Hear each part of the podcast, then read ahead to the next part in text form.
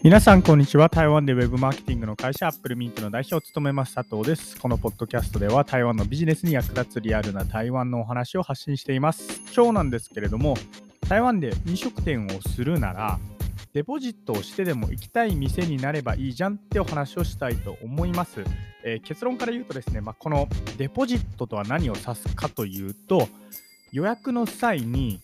前もって払うお金っていうんですかね、を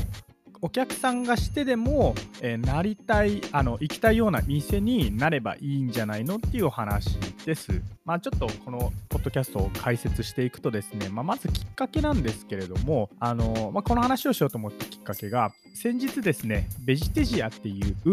あのサムギョプサルの専門店の台湾の、えー、代表者の方と対談の動画を撮りました。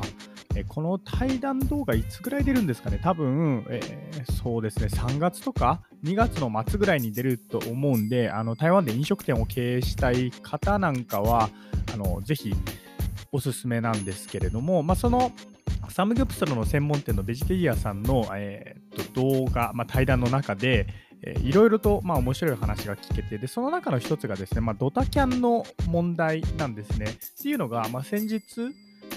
僕、ポッドキャストでもお話ししたんですが、台湾人の方が日本の、えー、湯布院か、まあ、大分県かどこか、えー、ちょっと覚えてないんですけれども、そちらの旅館を予約して、えー、残念ながら当日現れないで連絡も一切なかったことから、まあ、数十万円の損失が出ましたみたいなニュースが、えメディアを賑わせたと思います。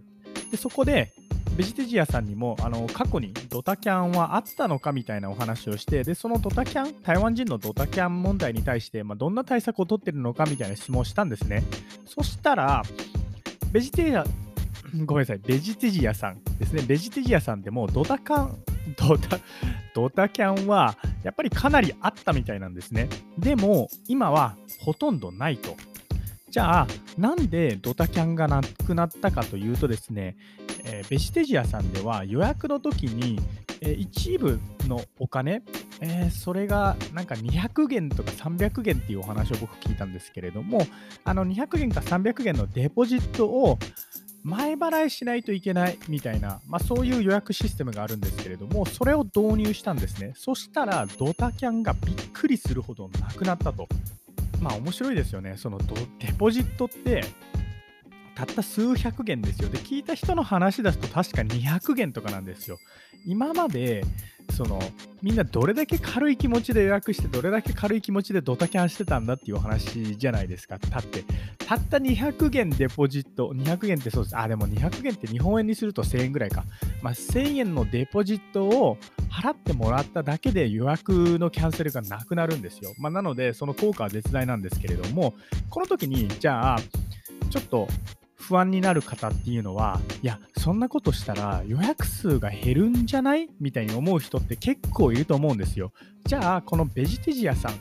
ていうあのサムギョプスロの専門店ですね、はどうだったかというとですね、まあ、予約数は全然減らなかったみたいなんですね。なので、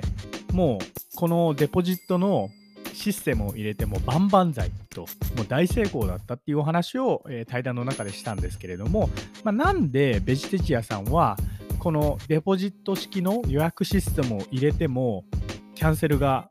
あごめんなさい予約率が減らなくなったのか、まあ、予約数ですねごめんなさい予約数が減らなくなったかっていうと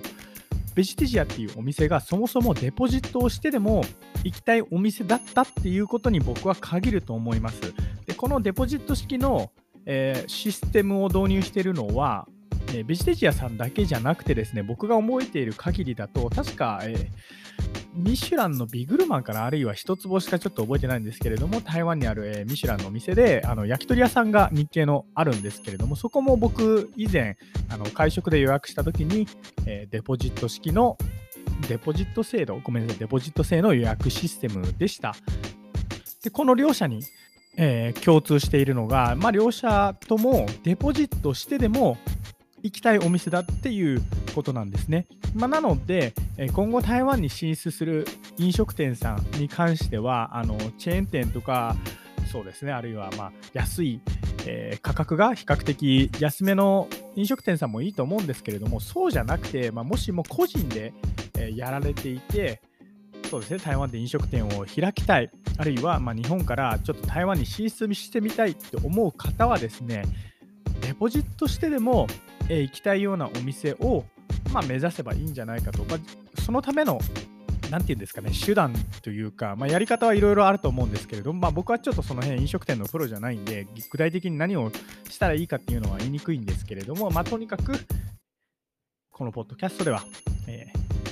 台湾で、え、成功する鍵、まあ、あの飲食店さんが成功する鍵は、デポジットをしてでも行きたいお店になるっていう、え、ことかなっていうはい。っていうことだと思います。以上、アップルミント代表佐藤からでした。それではまた。